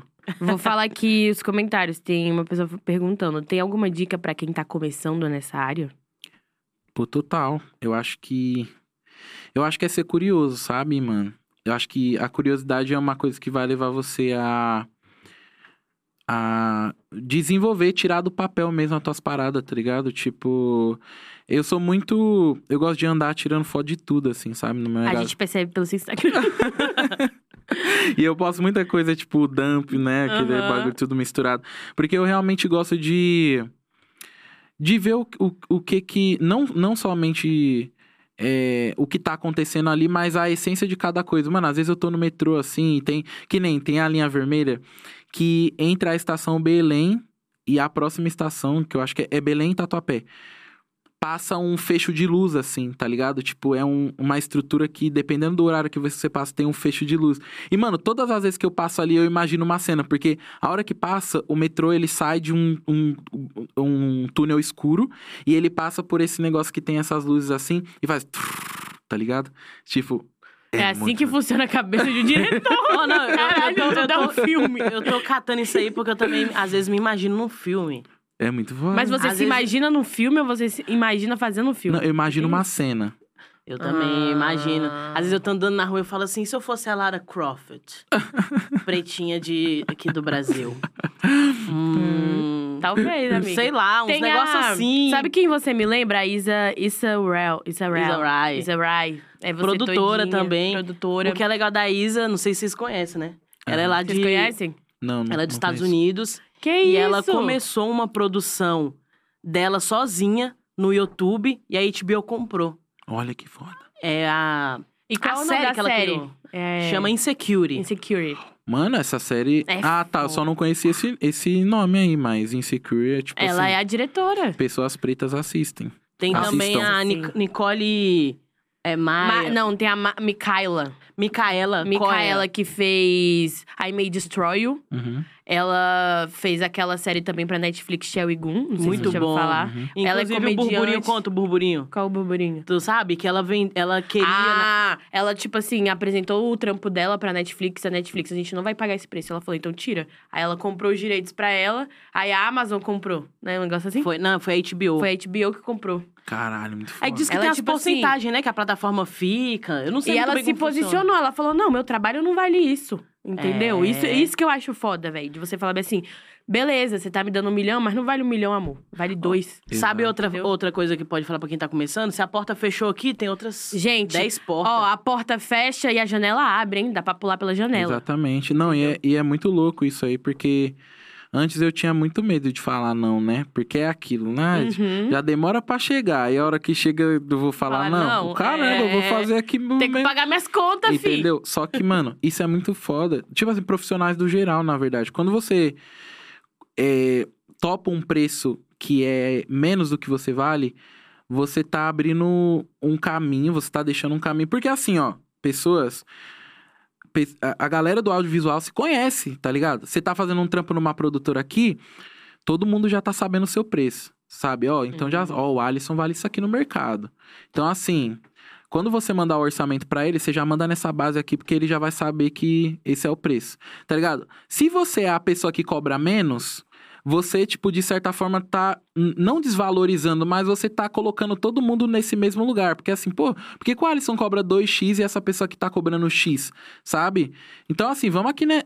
E às vezes vai, pega a pessoa ali e mantém essa pessoa, tipo, que tá cobrando menos, mantém ali porque sabe que essa pessoa vai entregar por menos, sabe? Sim. Então é muito importante você saber falar não. E aí é legal, né? Que hoje a gente já pode falar não. Nossa, é, tem isso, É tão tem bom. isso. Gente, depois que eu aprendi a Porque falar não- não.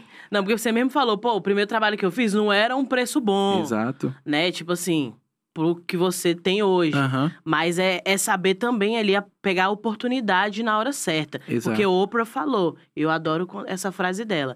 É preciso estar pronta pra quando a oportunidade chegar, hein? Ela Anota. vai chegar. Anota. Amém, Palavras irmã? motivadoras aqui pra quem trabalha no Ô, audiovisual. canta lá baixudo.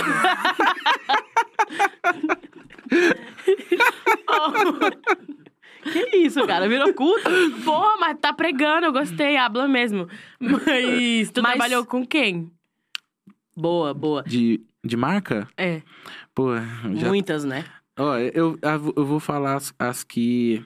Você Que- mais gostou? Não, Não, na verdade não põe juiz de valor, não, é. É, eu, eu vou falar as que eu, aqui, as que eu lembrar, assim, tá ligado? Já trabalhei com TikTok. já trabalhei com YouTube.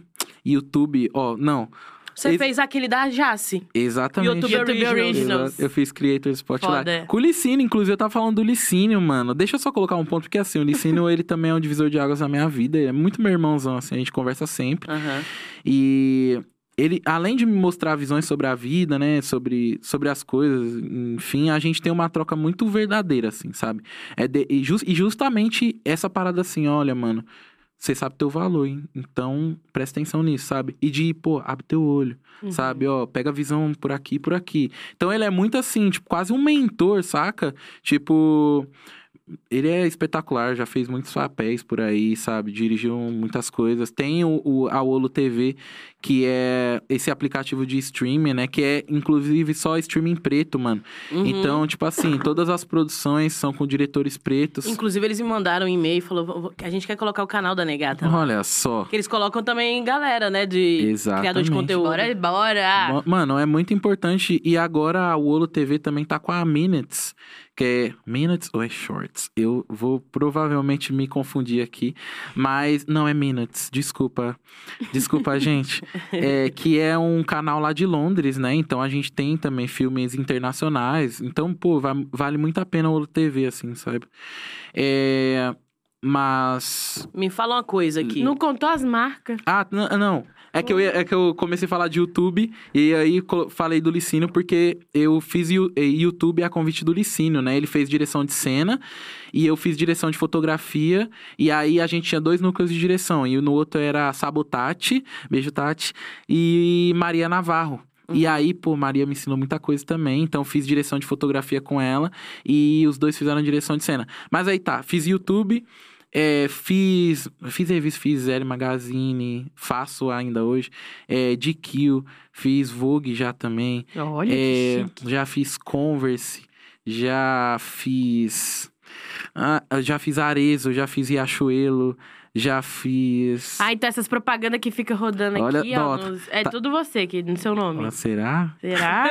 Ó, inclusive a gente acabou de fazer um aí Arezzo também. Já, já tá na pista já, que, Já, foi, já saiu? que foi inclusive com a Luísa Brasil, hein, Mequetrefismo? Ah, ela arrasa, Luísa. ela é braba, eu gosto dela também. Muito. É, Riachuelo, a gente vai, vai ser uma campanha agora também.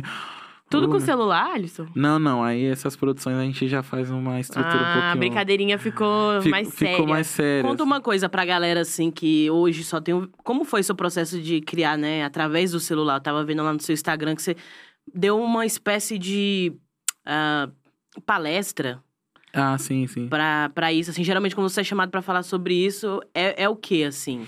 Mano, O que, que chama, o que chama tanta atenção das pessoas em relação ao celular? Mano, eu acho que particularmente, assim, né? Quando eu, quando eu olho meu trabalho. Mano, eu juro pra vocês que às vezes eu gravo umas paradas e não é porque eu tô gravando, tá ligado?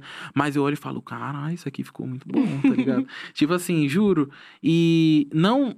é óbvio que tem a minha visão ali e tal, mas eu acho que a ferramenta, né? O celular, ele hoje é uma coisa que tá muito próximo de muitas pessoas, né? A gente ainda sabe que pô, a desigualdade no Brasil é muito foda ainda e tem pessoas que realmente não têm acesso ao celular, mas tudo, tudo, né? Quando você tem qualquer tipo de celular, tudo é linguagem. Se você tiver o celular com a câmera mais zoada e você tirar uma foto e você quiser que aquilo realmente fale, você vai fazer falar, sabe? É, a galera fala muito sobre isso, né? Em questão de. Ah, eu não tenho um celular tão bom, não sei o quê. E aí. Eu também penso assim. Uhum. Eu acho que, né? Apesar das desigualdades, todas as questões, se você quer passar uma informação, você montar ali um. O que tiver na sua cabeça ali, consegue, né? Sim, não. E é muito louco, né? Porque, tipo, inclusive a gente tem um- uma, uma matéria que a gente fez na pandemia pra GQ. É, eu fiz uma co-direção com o Rick Duarte. Beijo, Rick, você é muito meu amor. É, que a gente fala sobre artistas, né? A gente. É, como artistas estavam se movimentando na pandemia e o que a gente usou pra fazer foi tudo que a gente tinha nas mãos, assim, sabe? Tipo, a gente gravou os vídeos, sei lá, é, a gente fez uma ligação por, por videoconferência e tal, aí gra- gravamos a tela da ligação, e aí eu fiz com o celular gravando a tela do meu computador, e aí o outro mano fez com uma câmera VHS. Oh, e uma coisa que eu tô achando muito interessante é que tá voltando a aesthetic É, muito dessas louco. câmeras É, antigas, muito analógicas. aquelas digital, Amiga, tudo é cíclico nessa vida. vídeo, videocassete, câmeras zoadas, Sim. com uma sim. estética zoada. Depende muito do que você quer entregar, né? Exatamente. Artisticamente ali. Exatamente. Porque acho que as pessoas ficam muito focadas em uma, em uma estética só e existe. O artista, ele tem que entregar a estética dele. pô. Exatamente. Não, mano, tipo assim, tem pessoas. Pô, Rafox, mano. Rafox 33 on the blocks. Ah, eu tô, cita... eu tô, tô citando todas as minhas referências Só as hoje. raps. Mas é isso. É, o Rafox, mano, é um moleque que ele. Ele faz uma coisa muito linda, tá ligado? Tipo assim, juro. A primeira vez que eu vi o. Eu não, eu não trabalhava com audiovisual na época e o primeiro vídeo que eu vi dele, eu fiquei, mano, o que que é isso? Tipo assim, ele é muito bom no que ele faz. E ele começou com um iPhone, tipo, acho que era um 5S que ele tinha na época, já na, na, na época do 12, do 13, ele tinha um 5S e era o que ele tinha, sabe? E ele fazia coisas espetaculares. Inclusive, a gente tem um, um longa que não saiu ainda, que foi o Rafox que fez, junto com o Léo, é, Léo Pimentel. E que fala muito sobre isso, sabe? Tipo, eu espero que um dia a gente consiga colocar esse, esse longa pra rodar, para as pessoas entenderem a potência que é quando você se propõe a fazer as coisas com o que você tem. Porque eu acho que às vezes a gente fica muito, pô, pra eu fazer tal coisa eu preciso ter um celular tal, Pra gravar um clipe eu preciso ter uma câmera tal, tá ligado? E mano, na verdade não. Ou às vezes eu preciso saber tal técnica. Exato, e aí tá vai e diz o quê? Alisson, tudo ele aprendeu no YouTube. Não, tudo não. Claro que teve os contatos Aham. ali, mas tipo assim, ele foi atrás, é isso que você falou, ser É, eu curioso. acho que ser você tem que ir lá curioso. pesquisar, falar, pô, como é que eu mexo com, com, É, com eu, isso? quero, eu quero entregar tal coisa. Sim. É ir atrás, é fazer Mano. um movimento, conversar com um. Eu sempre falo isso também pras pessoas, né? As pessoas Sim. perguntam muito, ah, como, como você tem esse, esse jeito de falar com a câmera? Como é que você tem. Como é que você começou a criar conteúdo? Eu falo, gente, é, tudo é, tem que, vem da nossa cabeça, a gente tem que pegar, sentar e escrever Sim, total. o que a gente quer, o que a gente quer entregar. Uhum. E vai treinando. Tu não, tu não Exatamente. pode. Ah, eu não quero fazer um ao vivo, eu não quero postar agora. Faz você. Exato. Faz um negócio com você. Exato. Até você ter esse conforto. Exato, e eu acho que é muito importante você bater na mesma tecla, sabe? Porque, assim, é, eu sempre falo, mano, tipo, o, o que eu vivo hoje em relação ao meu trabalho, eu já sabia que eu ia viver, tá ligado? Tipo assim, é, desde o rolê que eu tava falando pra vocês antes da gente começar a gravar, que, tipo, quando eu era pequeno, eu já sabia que eu ia fazer alguma coisa com arte, só que eu não sabia o que que era. E temos um comentário aqui da sua mãe. Ó, minha mãe. Em 2012, ele tirou as fotos e editou um vídeo do casamento da minha esposa, mãe dele. Todo mundo que assiste e vê as fotos pergunta se foi profissional. Ele era apenas um adolescente. A mãe confirmando, hein? Não é fanfic. É, muito louco, da hora, da hora. Lohane editava meus vídeos. Olha só que legal. Você edita ainda hoje? Não, edita não. não Edito sim, mais não, Lorena. Não, edita mais não. Depende, depende. Mas eu Não, legendo. não, não, Mas, ó, cortando vocês, já deu uma hora e é a hora da caixa preta. Putz, Não, calma, cara. Calma que eu tenho uma pergunta aqui. Boa. É... Não, não, vai. Vai na caixa preta, porque... eu- Uai, Mona. é que eu ia perguntar sobre a questão da música, né? Que você falou que... É, vamos na música antes. Ah, a música, né? Ah, é, é meio que tudo, tá vendo? É tudo, tudo conectado. Ó. Que é o bagulho da escola, né? Tipo, é a parada de me interessar por arte desde cedo, mas também a parada da música, né? Que, tipo, quando a gente era mais novinho, assim, criança, minha mãe colocou a gente no projeto Guri, tá ligado? Uhum. Não sei se você já ouviu falar nesse projeto. Acho que eu já, acho Pro- que alguém já me falou desse projeto. Mano, projeto social, não sei se existe ainda hoje, mas eu tive contato ali com bateria, né, percussão, aula de canto, e eu cresci, tipo, uns cinco anos nesse projeto, assim. Então, tipo, toquei na igreja há muito tempo, tá ligado? Depois eu cheguei a dar aula pra criança, assim, e tal, de tocar bateria. E a partir disso também conheci cavaquinho, né? Eu toco cavaquinho, toco banjo. Uhum. E, sei lá, mano, é isso. Tipo, na minha cabeça eu não. Eu não é, eu, foi o que eu falei, eu, estou diretor de cena, assim, mas eu não gosto de me ver somente nisso, porque eu, eu quero fazer todas as coisas, tá ligado? Mano, uma hora, é bom que vai ficar gravado isso aqui. Eu tô querendo botar uns quadros lá em casa, tá ligado? E, tipo, tá sendo um processo, mano, que eu tô pesquisando pra caramba. E eu tô quase decidindo que eu mesmo vou pintar meus quadros, tá ligado? Então, uma hora eu vou soltar uma. Olha! Vou soltar uma coleção aí, do nada, Do tipo nada, assim ninguém entendeu nada. umas 15 telas. Vou. Mano, e aí depois eu dou o conceito, né? Vou pintar lá, tipo, escutando trap na minha casa. né? depois eu, eu dou o conceito. O artista produziu essas telas, enquanto eu passava por um momento e blá, blá, blá, blá, blá, blá, blá, e aí eu vendo. Massa, Outra coisa que eu lembrei que a pergunta: você viu o, o filme do Wakanda Forever, Pantera Negra? O que, que você achou? Pô, um filmão, um filmaço. Não, tipo assim, sem comentários, eu não vou dar spoilers aqui, mas é muito louco o Pantera Negra, né, pra, pra gente, porque ele, tra ele não só traz a história do herói ali e tal, ele traz uma representação, mano, que vai muito além do que a gente pode imaginar em relação a. Oi? Gente, o que, que tá tá acontecendo aqui falando nos aqui. bastidores? É. né? Ele não é só um filme, ele é uma parada, tipo. É absurda, assim, né? Tipo, que, que fala muito sobre, sobre a, o que seria. O que seria o ideal para pessoas pretas, Botafé, porque fala de uma sociedade que é rica, uma sociedade preta rica, que existe muitas, né? Inclusive Nigéria, a gente tem muitas potências aí Sim. africanas que tem muito dinheiro, que o pessoal não flagra, não, tá ligado? Tipo assim, mano, tem muito dinheiro, porque a gente acha, ah, dinheiro Europa, ah, dinheiro Estados Unidos, não, mano. Afri- Acho que a África é só pobreza, fome, Cê é miséria. Sim. E tecnicamente ali, aqueles efeitos especiais ali é muito caro ali? Muita coisa. Olha, eu tá, eu tá. No dia, inclusive, que eu assisti o Pantera Negra 2, a gente falou sobre custos de produções e, pasmem, é uma produção de duzentos e tantos milhões de reais, de, de dólares, tá ligado? Então, assim, é muito dinheiro. É tudo muito caro ali. É tipo uma estrutura muito gigantesca, sabe? Pra, pra tudo aquilo acontecer. Fora após, né? Tipo, efeitos visuais e não sei o que, não sei o que. Tipo, é chique, muito louco. chique. E você tem alguma fam- familiaridade com esse negócio aí de efeitos visuais, essas coisas? Tipo, tem alguma curiosidade, assim, de como faz? Tipo, Olha, a, a primeira vez você que eu já fez alguma coisa assim? nunca, nunca fiz, mano. Mas eu já vi, assim, já acompanhei filmagens que a gente tinha uma dimensão de como funcionava. Porque, por exemplo, é, um um comercial de tênis. Eles querem mostrar a tecnologia que tem dentro lá do tênis, na, na, na engenharia, blá, blá, blá. E eles querem contar isso. Então... Opa, desculpa. eles, eles fazem o seguinte, mano. Eles marcam o chão aonde aquele, aquele atleta vai pisar. E aí eles fazem um movimento de câmera pra ir pra aquilo, mas tem um negócio pré-definido, assim, que é tipo, sei lá, às vezes você vê um X no negócio, às vezes é um fundo meio verdinho, assim, que eles vão pisar. Naquele lugar que a câmera vai, que tem um, um negócio verdinho, é aonde eles vão contar a história. Aí faz isso aqui e entra o efeito visual do tênis que eles querem passar, entendeu? É um bagulhão É um bagulho. sinistrão. É um bagulho. Mas é isso, vamos aí. Você Complexo. puxou a caixa Depois de ter preta, me né? cortado, posso ir agora? Tá, tá aberto? Por que hora que eu cortei? Agorinha, amor. Ah, para. Pode? Posso? Tá autorizado? Olha a treta. Tá, a treta. tá, vai. Ao vivo! Ó, a gente tem a caixa preta. Sabe o que que é? Não, eu perguntei, vocês não quiseram. O Caixa Preta é uma... Perguntas, entendeu? Que as pessoas fazem a gente mesma, ninguém vai ficar sabendo. E que você vai responder se você quiser.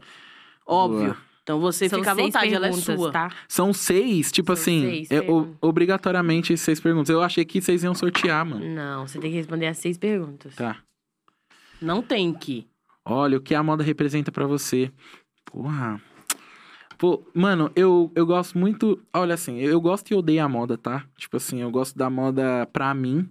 Gosto da moda do jeito que eu vejo e que eu me movimento pra mim mesmo, assim, do jeito da forma que eu me visto, das coisas que eu gosto de ver de referência, mas odeio a moda é, dentro, da, dentro da moda, sabe? Tipo, é um mundo que eu me familiarizo, que eu, eu acho legal, mas que, que é uma coisa que eu critico pra caramba, né? Porque é uma estrutura e que vem funcionando até hoje em alguns aspectos que, mano, são muito difíceis, assim, sabe? Tipo, se a gente entrar pra falar disso, assim, a gente vai, vai tem bastante coisa pra falar, saca? Uhum. Então, tipo, o que a moda representa, mano, expressão, tá ligado? Acho que, tipo, é, é muito parte do que eu quero que o, o, o outro me veja, assim, sabe? Tipo, eu me arrumo pra mim mesmo, me arrumo. Eu amo me arrumar pra mim mesmo, mas também eu gosto de me arrumar pra outra pessoa. E eu gosto que ela me veja e E Se tal- sinta agradável. Talvez nem se sinta, mas, mas faça pensar, tá ligado? Tipo, ah, por que, que ele botou essa meia branca? Tipo, hoje que eu tô com uma meia branca, tipo, no pé, tá ligado? Por que ele botou essa meia? Tipo, por que, que ele botou essa calça? E, e por que, que ele amarrou o cabelo desse jeito, sabe? É, alfa, é alfaiataria, né? Você falou que você gosta Eu- desse É uma lugar. alfaiataria.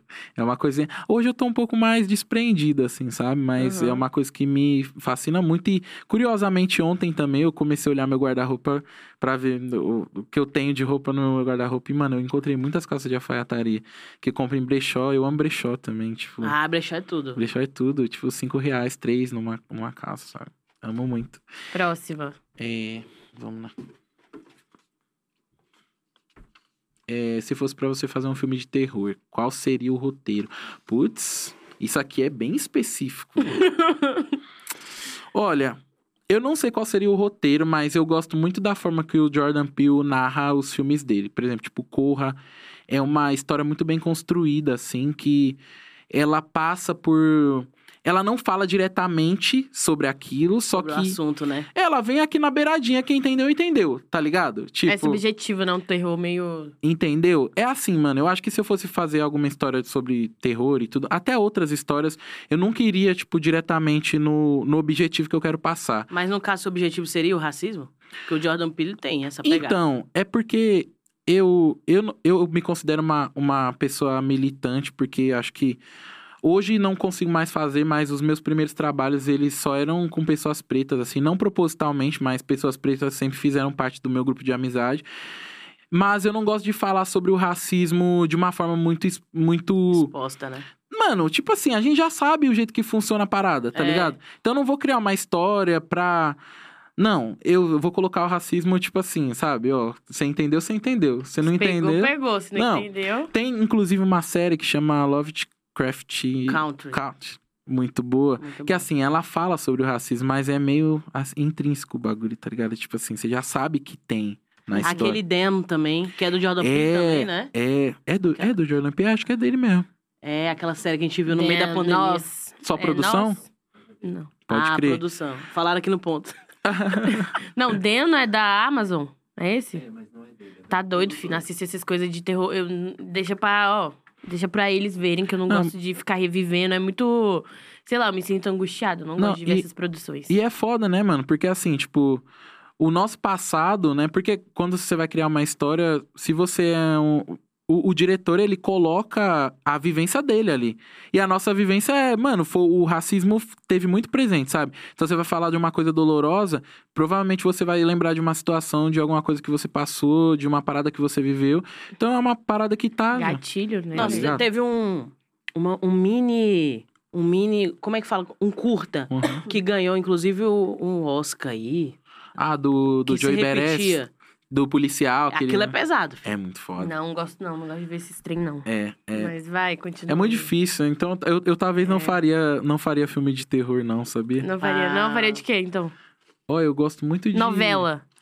Eu não, também não gosto muito de novela não, mas eu faria tipo uma coisa meio romance, eu sou mó romantiquinho, mano. Eu gosto do- de romance, de amor assim, sabe, dessas coisas. Uhum. A gente tem que falar sobre essas coisas, pô. Tem muito. Não, inclusive tem uma produção agora do Kirikuri. Ah, eu vi aquele Intergaláctico, desenho. Nossa, eu já vi, lindo. Muito. É Tipo linda assim. a animação. Não, seria a história que eu contaria, assim, ah, essa sabe? cara, velho. É, onde você vê pessoas pretas só sendo pessoas pretas e tendo Só uma vida vivendo, normal, tá ligado? aham, Tipo, isso é muito louco. Isso é muito louco. Contando histórias.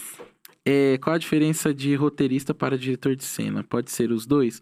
Com certeza, mano. Tipo, é, o diretor, ele pode tanto fazer a parte do roteiro, né? Inclusive tem diretores que fazem, né? Que, que na verdade, tipo, no processo que você tá escrevendo, você já tem que fazer um roteiro. Pri- Principalmente na publicidade, né? Então você vai. Chega uma hora do processo que você vai escrever o que, que você imagina daquela cena. E aí, é, tipo. Que nem Chivas, quando, quando aconteceu. E é muito louco, mano, você tá nessa posição, porque assim. Todo mundo quer tirar uma dúvida com você e é uma dúvida que na maioria das vezes você também tem dúvida. Só que você precisa, tipo, dar uma resposta para aquelas pessoas, tá ligado? E aí você vai escrevendo um filme, tipo, pô, que nem. Imagino que a Ludmilla desce a escada assim, tal, tal, tal, para. E dá um gole no Chivas. Então você vai escrever literalmente essas palavras e aí você vai construindo cena por cena e ação por ação, tá ligado? E aí às vezes tem uma pessoa que só cuida do roteiro, que é tipo assim, vamos supor, ah, a Lohane é, é roteirista, eu sento com ela e aí eu conto o que, que eu imaginei das cenas. E ela vai já aqui, ó. Lá, lá, lá, lá, lá tá ligado? Então, Canetada. Tipo, exatamente. Legal. É tipo em conjunto, né? Também. Não, é muito louco. É, e às vezes, mano, que nem. É, Chivas a gente teve que fazer um, um desenho também de cada cena, tá ligado? Legal. Não, é muito, é muito da hora quando, tipo, você senta com o tem, desenhista. Tem um artista? Tem, é um desenhista mesmo, e a, e a gente fez por ligação, né, online e tal. E aí eu falava para ele assim, ó, imagina que o Mítico e o Igão estejam de costa. E ele vai aqui, ó. Você vai falando, ele tá aqui, ó. Ele vai desenhando, caraca. Imagina que o Mítico e o Igão estejam de costa. Mano, juro, é tipo assim, uns 30 segundos no máximo que ele desenvolve a cena toda do desenho. E é um rabisco, meio rabisco mesmo, mas você vai entendendo exatamente. Aí ele fala, ah, como é que você imagina a mão? Ah, a mão pode estar mais para cima. Ah, mais para baixo. Aí ele apaga ele faz para cima, apaga, faz pra baixo, tá ligado? Tem, tipo, todo um processo, assim, que é muito interessante, tá? Tá ligado? Legal. Muito louco. É, acabou que nós nem falou, tipo, sobre todas as, as, as Ah, é? categorias lá. Mas, mano, existe muita coisa, tá ligado? Tipo assim, diretor de fotografia tem um time todo, tá ligado? Que, tipo, que é, mano, o gaffer, elétrica, maquinário, tá ligado? Aí vem o diretor de cena, que tem o diretor de fotografia, assistente de direção. Aí tem, às vezes, assistente de direção que tem uma equipe. Mano, são muitas, muitas coisas. Muitas camadas, né? Muita, muita coisa. Tipo, Nossa, depende é. do tamanzão do, da produção ou do tamanico, tá ligado? Por isso que o pós-crédito é longo, né? Muito. Exatamente. A ficha técnica é imensa. Qual é o sabor do seu bolo preferido? Olha só, bolo. É, eu sou diabético, pra quem não sabe. Sério, qual tipo? Tipo 1, mano. Meu diabetes. Meu diabetes. Tipo, um Hum. é perigoso. Não, é porque os dois são perigosos, na verdade, né? O tipo 1 e tipo 2. Mas... Não, beleza, mas tem um mais. Eu, eu, eu imagino, tipo, tipo 2 deve ser mais que tipo 1, um, não, nada a ver. Mano, olha, eu, também. É, é que às vezes essa, essa pergunta às vezes entra um pouco em contradição, porque às vezes, ai, o tipo 2 é mais perigoso, ah, o tipo 1 é mais perigoso. Mas os dois de fato são, são Uhum. perigosos, né? Se você não, não cuida. E o diabetes que eu tenho, eu desenvolvi quando eu era criança, assim. Se pá, talvez eu já tinha uma propensão. Em algum momento, isso se desencadeou e foi. E de fato, o médico falou: olha, você não produz mais insulina, então você vai ter que começar a aplicar a insulina. E aí foi o processo, né? De tipo, E come- você aplica todo dia? aplico de manhã e e a tardezinha, assim, final da tarde. E já acostumou, né, com a Já, não, de- desde os 13 anos, Caraca. mano. Hoje tenho 25, tipo assim. Mas você não come doce, não, né? Não, não. Então, é Porque eu vi é- você comendo ali um brigadeiro. Não, é que tem isso também, porque as pessoas acham que, tipo, ai, quem tem diabetes não pode comer doce. E não é, tipo assim, não pode comer. É assim, não pode comer toda hora, sabe? Tipo, Entendi. ah, mano, todo dia você come chocolate, todo dia você toma refrigerante, sabe? Isso de fato não pode, mas se você é, come pontualmente e leva, tipo, uma vida que nem. É, Uma ultimamente. dieta, né? Exatamente, ultimamente eu, tinha- eu tenho me alimentado bem. Então existem alguns momentos que eu falo, mano, não vai ter problema esse, esse brigadeiro, Uhum. por exemplo, porque amanhã eu sei que, sei lá, eu vou pra academia de manhã e vou gastar essa caloria. Ou então, tipo, eu deixo de comer uma refeição, tipo, uma janta, pra eu comer uma besteira. Então existem Entendi. combinados, sabe? Entendi. Tipo, Combinado não sai caro, né? exatamente. Mas Não, aí, e outra- qual que é o doce? Não, Qual que só é o queria saber. Eu gosto de bolo. Eu não gosto de bolo de chocolate, mano. Não eu, acho, é, eu acho que eu prefiro um bolo, tipo, um bolo de coco, sabe? Hum, entendi. bom. Um bolo de doce de leite. Uhum. Um negocinho. E bolo de festa? Não, né? Bolo- eu gosto de bolo de coco, mas tem que ser aquele molhadinho, assim, sabe? Que, isso- que no final sobra, sobra aquela sobrinha e você bota tudo dentro de um copo, assim, come com a cor. Ah, entendi. Bem Isso é- específico. Não, isso aí é muito, é muito bom. Imagina, sobra todos aqueles pedacinhos, você só joga o leite condensado aqui, ó, um Caraca, pouquinho de velho, leite tu gosta e muito lá, de lá, lá, doce, lá. né? O bagulho já é doce, tu vai tacar um leite condensado. É, eu normalmente não Aí faço isso, não, mas essa sensação é boa. É verdade. É, Quanto tempo de atraso você tolera antes de se irritar? Olha só isso aqui. Isso aqui é muito específico. Ó, eu sou uma pessoa. é, eu sou uma pessoa muito pontual, assim, sabe? Tipo, eu me considero uma pessoa muito pontual. Então, se você marcou comigo, óbvio que nessa vida eu já dei muita vacilada, assim. Mas se você vai marcar comigo, tipo, por sete horas. Eu vou chegar provavelmente sete horas, tá ligado? Tipo assim, ou, ou cinco minutos antes eu já vou estar tá lá, porque eu já me programo e tal, eu chego. Acho que se rola um atraso assim, mano, não tem essa. De, talvez não tolero, tá ligado? Mas eu vou ficar um pouco bolado. Tipo, pô, cheguei aqui no horário que a gente combinou e você chegou, sei lá, 40 minutos depois, sabe? Então aí eu vou trocar uma ideia ali com a pessoa, mas acho que não tem essa de tipo, ah, vou embora. Se não chegar, eu vou embora, sabe? Tipo, não sei. Geral, você dorme quanto tempo, assim? Eu fico, eu fico pensando curiosamente, assim, a pessoa que trabalha com você. Vocês dormem bem? Não, né? Mano, depende do, do que a gente tá fazendo no momento. Mas eu não, né? Não, Falou depende, né? Não, Depende. é que assim, eu durmo bem. Eu, costumo dormir, sei lá, 8 horas por dia e tal. Mas eu também não fico me forçando nos processos, não, mano. Juro pra vocês. Tipo assim, às vezes eu tô com um monte de coisa pra entregar. Porque assim, além de fazer, né, a, a direção de cena e tal, eu também sou videomaker. Eu trabalho, tipo, prestando serviço pra outros lugares. Tipo, às vezes vou fazer uma captação e tal, e volto pra casa e tenho que editar esse conteúdo, porque eu também sou editor. Então, às vezes, e edição, mano, é um, um processo totalmente artístico, tá ligado? E eu sou assim, nossa, não, não me interrompe meu processo não só porque você quer o seu negócio agora, sabe? Uhum. Mano, juro, às vezes tá caindo assim o mundo nas minhas costas, eu pego o celular, coloco no, no não perturbe e falo, eu vou tirar bem uma sonequinha agora aqui. e depois eu vou acordar e resolvo o teu Oh, e é problema. incrível, após a sonequinha, vem, vem. Não, vem, mano. Oxigena, né? É. Vem, não, e eu acho que assim, eu, eu, como uma pessoa que me entende como artista, eu, eu não posso forçar o meu processo, porque aquilo vai começar a ficar automático, né? Que foi até uma crise que eu tava tendo esses dias, assim, né, mano? Porque é, é muito louco, né? Tipo, todo mundo vê você trampando e tal, e todo mundo acha que você tá muito tranquilo.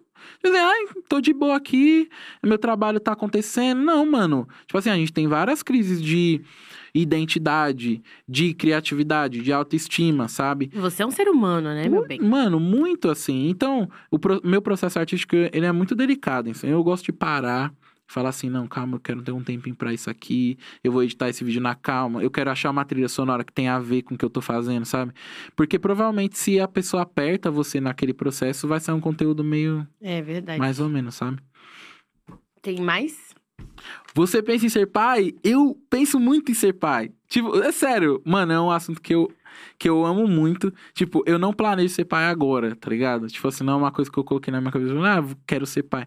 Mas, mano, se viesse uma criança na minha vida agora, ia ser muito da hora, tá ligado? Hum. Tipo, porque, mano, porque eu acho que é isso, tá ligado? Tipo, não existe um momento ideal pra ser pai, pelo menos, ó, tô falando de mim que eu ser pai, né? Uhum. Porque o corpo feminino é outro bagulho, é outra questão e eu não tenho muita propriedade pra falar sobre isso.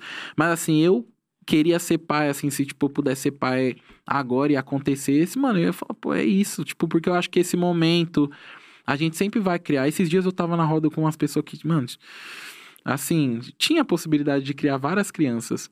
E eles estavam falando sobre isso também, assim, tipo, ai, é, será que com tal idade, será que agora é o momento, sabe? Então sempre vai ser essa dúvida, porque a gente quer se preparar financeiramente e tal, mas quando acontece, acontece aí, tipo, É, eu acho que a nossa geração, né? A nossa geração é muito preocupada com algumas questões. É, controle de natalidade, será que É. eu vou ter um emprego? não, são várias E- fitas, realmente. É muitas fitas, né? É muito. Mas é vamos pra próxima. Acabou. É, acabou? Ah! Que pena. Gostou da caixa branca? Gostei, perguntas bem criativas. A do bolo eu não esperava, não. hein? Foi muito específico. Bolo de coco molhadinho. Mu- É, bo- bolo de coco Deve ser bom mesmo, velho. Não, mano, mó bom. E você É tipo- sabe cozinhar? Mano, sim, eu sei, eu sou ótimo na cozinha. Ah, é? Ótimo. Ih!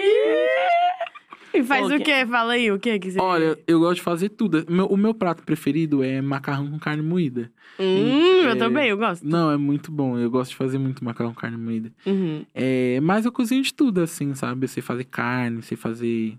A... Eu, tipo, mano, acho que quase todas as coisas. Só não sou muito bom em peixe, assim, sabe? Uhum. Tipo, e frutos do mar, porque. É muito louco. Tava até conversando sobre isso com alguém esses dias. É, acho que pessoas que cresceram muito na, na- em São Paulo, assim, tipo, no meio da cidade de São Paulo. É, a gen- eu, pelo menos, não tive muito contato com peixes, com frutos do mar, assim. Quando tinha, era uma coisa muito específica, sabe? Tipo, diferente de pessoas que crescem perto da praia, tá ligado? É, Uhum. Que come uma boa peixada, uma sardinha. Faz todo Nossa, sentido, adoro, faz todo véi. sentido.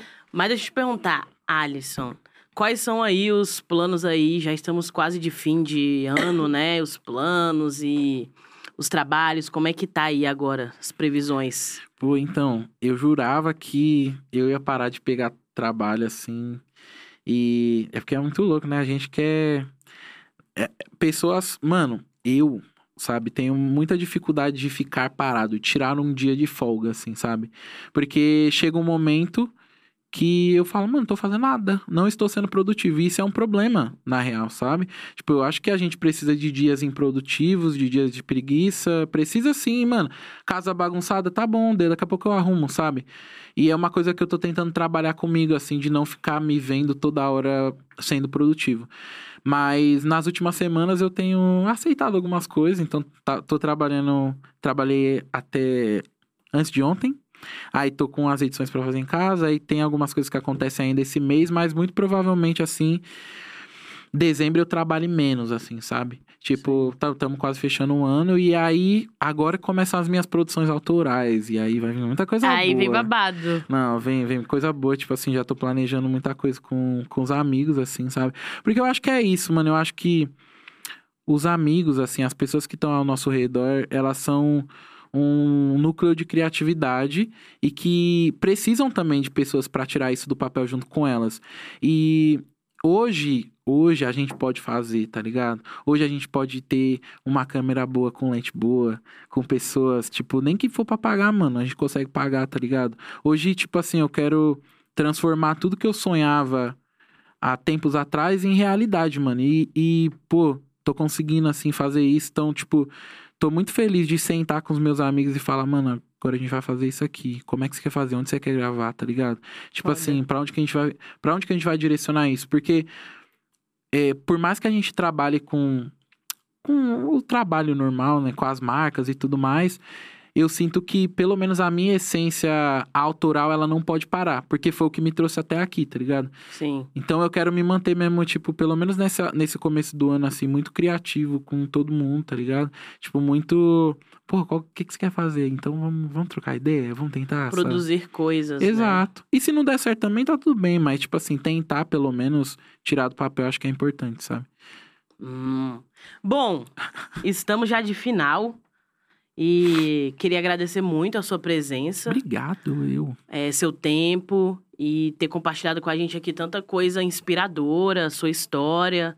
Eh, de verdade, assim, você é uma, uma mente muito criativa e que vai muito longe. Pô, obrigado. E Que gostoso escutar isso. é de verdade, de verdade. E você, Lohane, quais são as, Pô, as considerações finais aí? Fiquei muito feliz, já conheço o Alisson tem um tempinho.